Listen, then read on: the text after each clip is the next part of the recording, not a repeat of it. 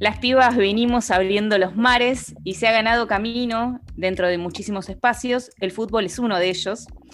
Así que felices estamos de recibir la visita de la primera jugadora trans en participar en la primera división del fútbol femenino de la Argentina, cosa que es un hecho histórico en materia de igualdad de derechos. Por eso le damos la bienvenida a Mara Gómez del Club Villa San Carlos de Berizo, a Mares Hambrientos. Muchísimas gracias, es un placer estar hoy con ustedes. Gracias, gracias a vos, Mara. Sabemos que, bueno, eso, estás cansada, los días son largos y los entrenamientos son muchos. Em, y bueno, y ahora arranca, ¿no? Como esta nueva etapa en la que se puede decir, no una nueva etapa porque jugás en primera, pero bueno, venís de un largo recorrido. Pero queremos conocer un poco más de tu historia para aquellos que no están como mm, conociendo, digamos, tu vida, ¿no? pensar un poco cómo es tu historia personal, de dónde venís, cómo es tu, familia, por qué otros clubes anduviste, ¿no? Y también eh, tu formación por fuera de lo que es el fútbol, porque tengo entendido que estudiás o estabas estudiando enfermería también. Sí, no, la verdad que que mi cotidiano es eh, muy completo, en el sentido de que estoy entrenando, soy jugadora de fútbol, eh, estudio enfermería, este, en un cuatrimestre ya me recibo. Eh, trabajo de manera particular, así que estoy continuamente de lunes a lunes haciendo algo. Mi cuerpo y mi mente se han acostumbrado bastante bien, pero bueno, llegan momentos en el cual literalmente estoy muy saturada y, y el cuerpo y la mente no, no, no hacen conexión mutua, así que, o una falla, así que siempre. Pero, pero nada, fue ir aprendiendo, eh, no quise elegir porque muchas veces me he encontrado en, el cansancio, en el apriete, de decir, bueno, hago una cosa o la otra porque no me dan los tiempos, porque no me da la economía, porque no me dan un montón de cosas. Sí y nada, eh, fui encontrándole la vuelta para adaptar lo que es el estudio con lo, con lo que es el fútbol y con lo que es el trabajo. Si bien obviamente que tengo muy pocas horas para poder trabajar, que es claramente la mañana, pero bueno, eh, yo vivo con mi familia y dentro de todo me ayudan un montón. Mm. Así que todo lo que yo haga es simplemente para pagar mis estudios y para pagar necesidades básicas. Así que nada, trabajar, estudiar, hacer deporte y, es lo que me apasiona hacer. Sí, ¿y qué significa eh, el deporte, en el deporte, vamos a decir un poco, la posibilidad de, la profesionalización para los compañeros travestis y trans? ¿Cómo, cómo la ves? Y la verdad que, que veo que no solamente es un hecho histórico, sino que la conquista que se viene haciendo desde hace muchísimos años atrás, desde que yo ni siquiera existía, esto representa claramente los cuerpos y las voces que han estado mucho más antes que, yo, que han luchado mm. que han luchado, que han puesto el cuerpo, la voz, que han sufrido violencia física, violencia verbal, psicológica, inclusive eh, hasta la pérdida de la vida. Entonces mm. esto representa claramente que gracias a la ley de identidad de género que se ha conquistado gracias a un montón de activistas, a un montón de grupos eh, de, la, eh, de, la, sociedad que, que, han marchado para que esto pueda llegar eh, hoy a estar, es lo que a mí también me permite y me flexibiliza el hecho de, de, poder ser hoy la primer jugadora trans dentro de la máxima categoría de fútbol femenino argentino. Esto no es solamente una lucha individual, no es una lucha personal, yo puse el cuerpo y la voz como lo han hecho un montón de, mm. personas eh, a lo largo del tiempo y esto claramente es que para, es para que las generaciones que vengan más adelante no tengan que sufrir ni padecer lo que hemos padecido para poder estar hoy acá donde estamos. Mm, qué, importante esto que decís de, ponerlo en contexto, en, perspectiva histórica, todas las luchas eh, que fueron muchas y las seguirán siendo. Recién traías algo muy importante que tiene que, tiene que ver con, la ley de género, ¿no? Esta ley que permite eh, eh, considerar la identidad de género autopercibida. Pero también sabemos que las miradas biologicistas eh, están ahí presentes, ¿no? Y están, están en pugna y luchando. Em, para, para, aquellos que se preguntan un poco cómo es posible, ¿no? Que aquel mm, jugador en términos físicos, entendidos como hombre, forme parte de una liga femenina, ¿no? Cuando sabemos, por, otras cosas que hemos leído de vos, ¿no? Que, los niveles de testosterona están dentro de los límites para competir dentro de la rama femenina, pero digo, para, para traer un poco a la luz un montón de estas cuestiones que quizás desde el sentido común están invisibilizadas, conocer cuáles son los requerimientos y cómo fue la interna de todo esto dentro de estos espacios que son de muchísima lucha de poder, ¿no? Sí, la verdad que, que hay que ir rompiendo paradigmas, estereotipos, conductas, normas patriarcales, eh, todo eso que hace muchísimos años no hizo mal, eso hay que ir rompiéndolos. El hecho es que claramente la sociedad está acostumbrada a que hay un sexo que tiene el poder, y ese es el del hombre. Entonces, ¿por qué la mujer siempre tuvo que ser inferiorizada eh, ante, ante el género o el sexo masculino? ¿Por qué siempre la mujer nunca pudo hacer deporte, nunca pudo trabajar, nunca pudo ser independiente, nunca pudo tener ni voz ni voto? Porque esto del voto también es nuevo, o sea, nuevo en el sentido que hace cuánto, más de 50, 60 años que la mujer empezó a votar acá en Argentina. Entonces tiene que ver justamente con conquistar espacios y lograr una paridad en la sociedad. Eh, ¿A qué me refiero? A que tanto hombre como mujer o cualquier otro género o sexo puedan hacer todas las, todos y todas lo mismo. El hombre puede, eh, puede lavar platos, puede limpiar la casa, como la mujer también puede trabajar. Entonces, es dejar de, de etiquetar a nuestro entorno según nuestra genitalidad. Mm. Eh, yo soy Mara Gómez y no juego al fútbol con mi genitalidad, no eh, estudio enfermería con mi genitalidad, no, eh, no me presento a la gente con mi genitalidad. Entonces, es tratar claramente de dejar de lado lo que es el sexo o el binarismo y desbinarizar todos los ámbitos sociales. A mí me toca hacerlo desde lo que es el fútbol. Claro. Entonces, nada, con esto hay que abrir espacios, con esto hay que abrir, eh, otorgar la herramienta de que con el respeto eh, se puede aceptar la, diferencia, porque no podemos todo el mundo ser iguales o pensar lo mismo, pero sí podemos hacer algo y es aceptar la diferencia que, tenemos, tanto en pensamiento, en comportamientos, etcétera, siempre y cuando claramente no cause violencia o no cause algún tipo de daño ser trans no es hacerle daño a nadie, ser trans es ser una persona libre. Y, si, y mucha gente ha catalogado eh, por muchísimos años que, es anormal, que, que eso es antirreligioso, que eso no es para Dios, que eso no va en la sociedad, que claramente no cumple las normas o las expectativas de la sociedad. Bueno, todo eso que está mal, si ser trans está mal, entonces yo estoy felizmente mal. Eh, claramente, bueno, nada, tiene que ver que hoy estamos en oportunidades de poder abrir un montón de espacios. La ley de identidad de género claramente es, eh, es algo muy fundamental para lo que hoy estamos conquistando, para ser reconocidas dentro de la sociedad. Imaginémonos hace unos años atrás.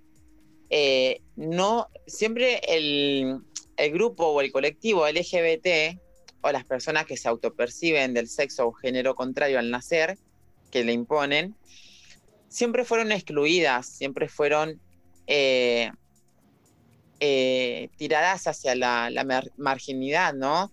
El hecho de que claramente decimos una chica trans o travesti, lo primero que, hacen por ahí es pensar que una trabaja, que una está, que, que una se droga, que una se prostituye, que una, un montón de cosas que tiene que ver siempre criminalizándola por lo que es, por simplemente hecho de ser trans o travesti. Y a veces la gente no se pone a pensar de que las chicas trans travesti que puedan llegar a estar trabajando en la calle es claramente porque la sociedad las, las, eh, las echó a eso. Por el hecho, a mí me ha pasado, por ejemplo, ir a buscar trabajo y me he gastado mucha plata siempre haciendo currículum, currículum y nunca me llamaban. Entonces, yo tengo la contención de mi familia, pero las chicas o los chicos trans que no tienen la contención de su familia y que son echados o echadas de sus casas, claramente tienen dos opciones, o morir o echarse a, a la prostitución. Entonces, hay que ir rompiendo de diferentes ámbitos, de diferentes lugares, luchar para que tengamos una, sociedad, una sociedad más justa, una sociedad más, más comprometida con la inclusión, con las oportunidades.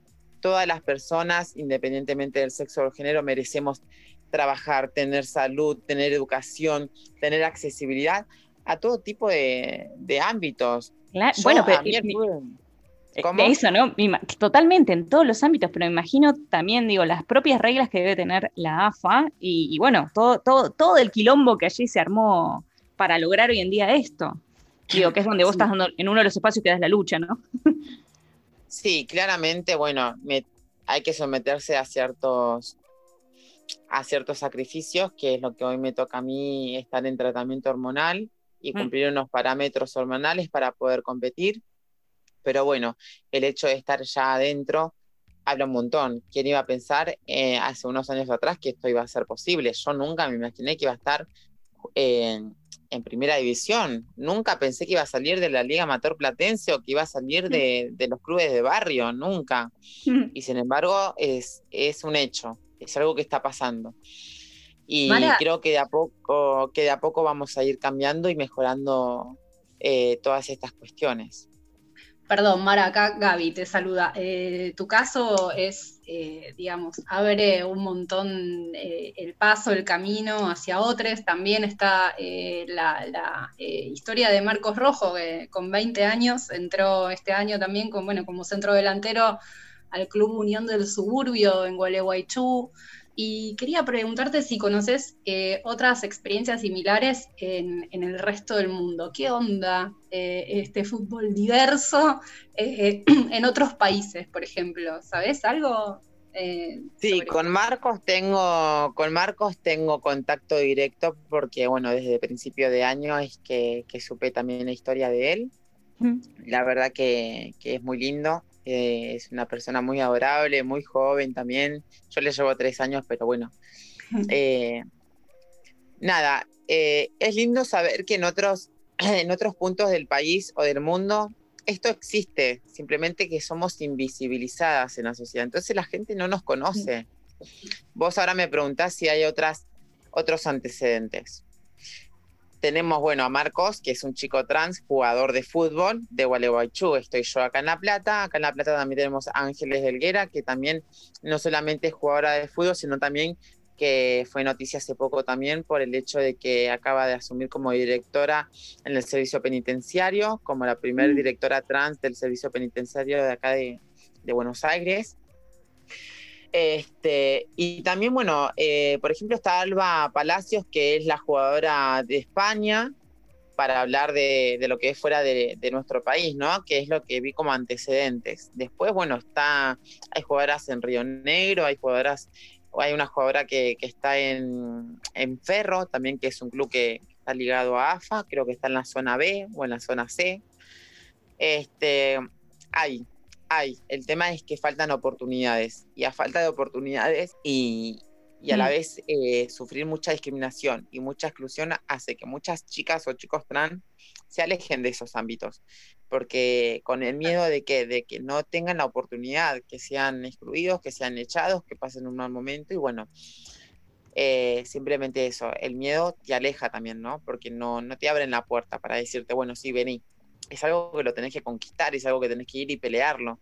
Entonces, claramente no es fácil para nadie. Yo tuve que padecer un montón de cosas durante todo este año y durante toda mi, vida, pero desde que empecé a jugar a la pelota, el tema de que muchas veces no me hayan dejado jugar, de que no me hayan dejado jugar en algunos torneos, en algunos partidos, porque me consideraban una desventaja y yo pateaba para cualquier lado, menos para el arco, entonces, pero yo era considerada una desventaja. Y tiene que ver con eso también, ¿no? De qué mala que es la gente o la sociedad, qué malos que somos, qué malas que somos. Me voy a incluir porque seguramente que en algún momento tuve o tengo mis errores. Eh, que, que, no nos ponemos a pensar en por qué esa persona está en donde está. ¿Será que lo, yo lo usé como medio de distracción, de contención? Para mí el fútbol es mi terapia. Apareció mm. en un momento de mi vida en el cual yo lo súper necesitaba sin saber que lo necesitaba por el hecho de que claramente yo en mi adolescencia estaba pasando un montón de cuestiones que, me hacían pensar que no quería vivir más, que estaba cansada de esta vida, que estaba cansada, que no sé, le tenía miedo al futuro, de que claramente no iba a tener una vida digna, de que no iba a ser respetada, que no iba a tener un trabajo digno, que no iba a terminar de, estudiar, que no iba a ser nadie. Y eso me hicieron tener... Eh, no quería, vivir, no quería vivir, más, ¿viste? Querer atender contra mm. mi vida un montón de veces y, nada, tuve un ángel que, fue mi vecina Adriana, que es la que me invitó a jugar al fútbol, es la que en su momento cuando yo estaba decidida a no vivir más, es la que me socorrió en, ese momento, la que me contuvo, la que me invitó a jugar al fútbol y nada, yo sin saber mm. jugar, como eran todas compañeras del barrio, dije, bueno, donde hay amistad, hay risas. Mm. Entonces, ¿qué es lo que hice? Bueno, fui a jugar. Nos cagamos de risa. Y al poquito tiempo me empecé a dar cuenta de que, de que más allá de patear el balón hacia cualquier foco de la calle, disfrutaba hacerlo. Y me hacía olvidar por momentos esto que yo vivía día a día, ¿no? El sufrimiento. Me aliviaba. Era la medicación, es algo que yo hoy por hoy necesito consumir, es un estilo de vida para mí el fútbol. Mara, vos recién decías, bueno, ¿no? lo importante de que te tiendan una mano y a veces lo, males que podemos llegar a ser, ¿no? Con el otro. Y a propósito tuyo, ¿no? El, INADI sacó un claro posicionamiento en relación a, tu incorporación al AFA y a, su vez, en paralelo estos días, ¿no? Sabemos que la UAR suspendió a los tres rugbyers por sus comentarios un poquito racistas y, discriminatorios. ¿Crees que está cambiando algo al interior o son excepciones? Quiero decir, más allá de que, de que marcan precedentes, ¿no? Estos, estos posicionamientos dentro del deporte, pero ¿crees que al interior se, se trabaja por una verdadera inclusión? Y la verdad que es verdadero, no sé si es verdadero, pero la ley de identidad de género realmente estuvo la intención porque si no, no lo estaría. Porque mm. la gente que está en el Estado tiene siempre el poder de decisión. Mm. Eh, y, desde ahí es donde eh, claramente hay un gran reflejo de intención para con. Esto es no solamente un derecho, esto es algo que, que nos debía la sociedad esto era una deuda, una deuda pendiente por todo ese colectivo que tuvo que dejar la vida un montón de veces para poder ser reconocidas dentro de la sociedad. Eh, yo creo que de a poco está cambiando un montón. Yo creo que esto se está movilizando mucho, el feminismo, el transfeminismo, eh, los, los diferentes colectivos, estamos luchando eh, por un derecho en común, que es la libertad. Somos un país democrático y tenemos voz y voto. Claramente, bueno, tenemos pensamientos diferentes también, pero, pero sí, está cambiando, está pasando. Esto hace 20 años atrás o hace 10 años atrás era indispensable poder hablarlo, discutirlo.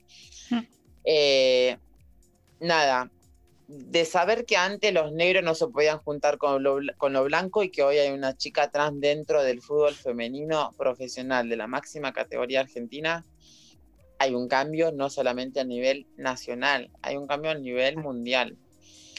Este, nada, hay que seguir deconstruyendo todo eso que está mal construido y reconstruir una nueva sociedad, una nueva humanidad, una nueva manera de querer, una nueva manera de amar amar al prójimo por el simplemente hecho de que es un ser humano igual que nosotros o humana.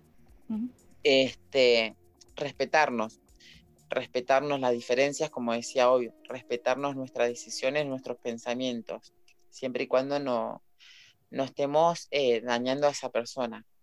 Entonces, nada, eh, cuesta, cuesta un poco porque hay que seguir derribando un montón de murallas. Eh, así que bueno, acá estamos, seguimos trabajando, los medios hoy por hoy son un papel muy importante para la visibilización de estas luchas. Esto es eh, a modo colectivo, esto es eh, en todos los ámbitos. A mí me toca desde lo deportivo, a Florencia de Arabé y Licitagliani le toca desde, lo, desde la TV, eh, a otras personas le toca de periodismo, educación física, de cualquier ámbito. Esto está creciendo y esto va a seguir creciendo. Sin duda, Mara. Y quería salir un poquito de, este eje como para meternos un poco eh, en, lo que es la cancha, en lo que es eh, la pasión por el juego. Yo quería saber, a vos leyendo algunas notas periodísticas, eh, tu entrenador Juan Cruz Vitale te, define como que sos como súper rápida y que tenés súper buen remate al arco, digamos, que no la dudas. Eh, ¿En qué posición te sentís más cómoda? ¿Vas, vas siempre al frente, medio campo, defensa? ¿Cuál, cuál es tu, lugar favorito, digamos, en, el campo de juego? Y por otro lado, bueno, ¿cuáles son tus referentes? ¿En quiénes te inspirás como para tirar un pase o para apuntarle al arco? ¿Cómo, ¿Cómo viene por ahí? Este, sí, tengo una habilidad. Eh, tengo algunas habilidades, pero no tengo otras. Entonces, sí es verdad que, soy rápida, sí es verdad que tengo buen remate al arco. Eh, pero bueno, lo que tengo también es que hay rivales que me sacan la pelota parada y que me cuesta recuperar, porque claramente tiene que ver en las habilidades y las técnicas que tenga cada jugadora. Por supuesto. Este, yo me destaco como delantera. Yo soy delantera, juego de nueve, puedo jugar por ambas bandas eh, y también puedo jugar de enganche, pero siempre de la mitad de la cancha para arriba. Pero bueno, mi rol por muchísimos años fue claramente tener que definir los partidos, en, haciendo goles. Perdamos o ganemos, eh, mi trabajo era poder claramente hacer los goles. Espectacular. ¿Y, quién, quiénes son tus, referentes eh, futbolísticos? ¿De quiénes te inspiran para, para darle power a la bocha? Mira, no, no sé si tengo referentes. Tengo un montón de jugadores y jugadoras que, observo que me gustan. Eh, con mi familia somos todos y todas bosteras y bosteros, así que y, eh, miramos partidos tanto de la selección como de Boca. Este, de la selección femenina me gusta mucho cómo juega Stefania Banini, aunque también acá en, AFA se ven muy buenas jugadoras también. Eh, en lo que es internacional, eh, Marta, la brasilera, me encanta, tiene una trayectoria increíble. Alex Morgan también, que de Estados Unidos. Este, jugadores de fútbol, me gusta mucho claramente Riquelme, uno de los de los personajes dentro del fútbol increíblemente, Maradona, Messi, mm. admiro un montón los juegos, la verdad que, que, nada, son increíbles. Admiro un montón, no, no es que tengo un solo o una sola referente. Mara, y estos días se ha hablado mucho, ¿no? del Diego y los feminismos, vos que, que, lo traes y como, bueno, como, como bostera que sos, ¿no? ¿Cómo te sentís un poco con todo esto, ¿no? Como jugadora trans y no sé si tenés una posición tomada o cómo lo sentís a nivel como más eh, de sentimientos al fin y al cabo, ¿no? Mira, yo Maradona no lo conozco, no lo conocí. Eh, quizás en su momento, si hubiera pasado un poquito más de tiempo, seguramente que lo iba a conocer. Porque mm. yo soy de La Plata y él estaba acá en gimnasia, así que claramente estábamos cerca. Sí. Nunca lo vi jugar, pero sí sé de su historia lo que claramente no, voy a poder comparar y que voy a tener que claramente separar es la personalidad que tenía él con lo que era como jugador. Eh, como jugador, la, claramente era, era y iba a seguir siendo uno de los mejores jugadores dentro del fútbol, un ícono a nivel mundial como jugador. Después como persona, bueno, claramente todas las personas tenemos errores, no lo voy a juzgar. Este, pero bueno, creo que, que, sí ha tenido muchas veces un montón de equivocaciones, pero, pero bueno, no, ya te digo, no voy a evaluar a, la persona si voy a evaluar lo que fue como jugador de fútbol. Y la verdad que, que dejó muy bien representado a la, a la selección argentina, a nuestro país, al, al momento que, que, le ha tocado competir. Eh, por momentos, bueno, suelo pensar que, que mi inicios en el fútbol o en la vida es igual que la de él. Sé lo que es pasar hambre, sé lo que es salir desde abajo. Claramente él pasaba lo mismo, ¿no? Salir de una villa, de, estar descalzo, de, no tener claramente eh, para mm. comer, quizás algunas veces, que esa historia la sabemos todos y todas. Sí. A ser el mejor jugador del mundo, bueno, a mí me, no sé si voy a ser la mejor en el mundo, pero, este, pero sí sé que, Sí sé que salí desde muy abajo, sé lo que es ir a comer en un comedor, sé lo que es eh, tomar un cocido con pan. Entonces, esos valores son los que yo hoy me quedo y lo que me va a quedar siempre en toda mi vida. El respeto eh, y la humildad que me, que me, ha dejado mi familia y que, que, me siguen enseñando, ¿no?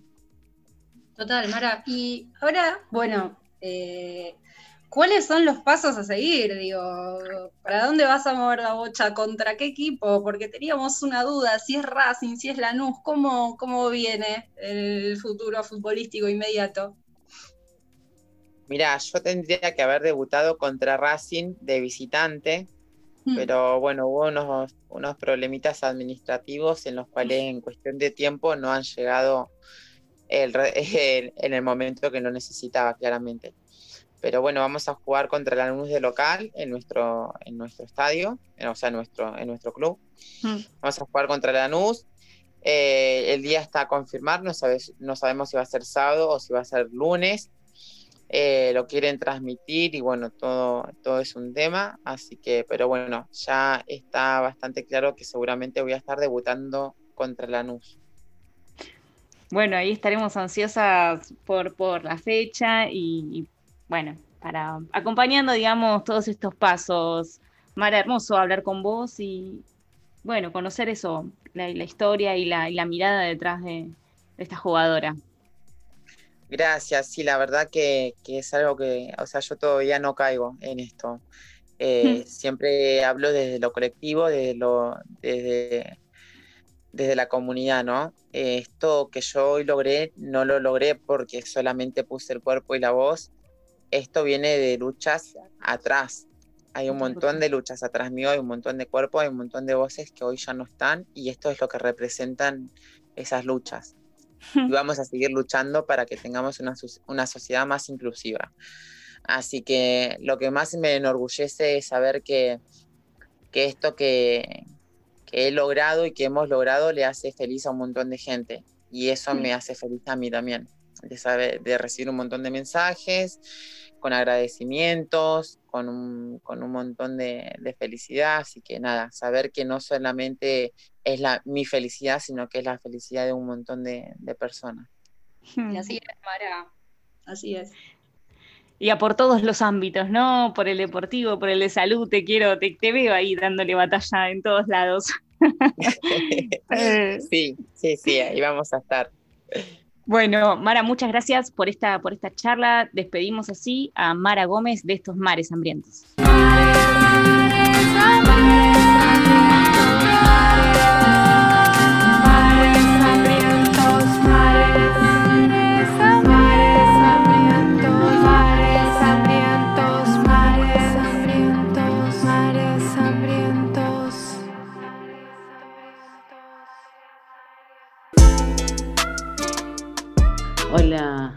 todos y a todas quienes son parte y somos parte de Mares Hambrientos.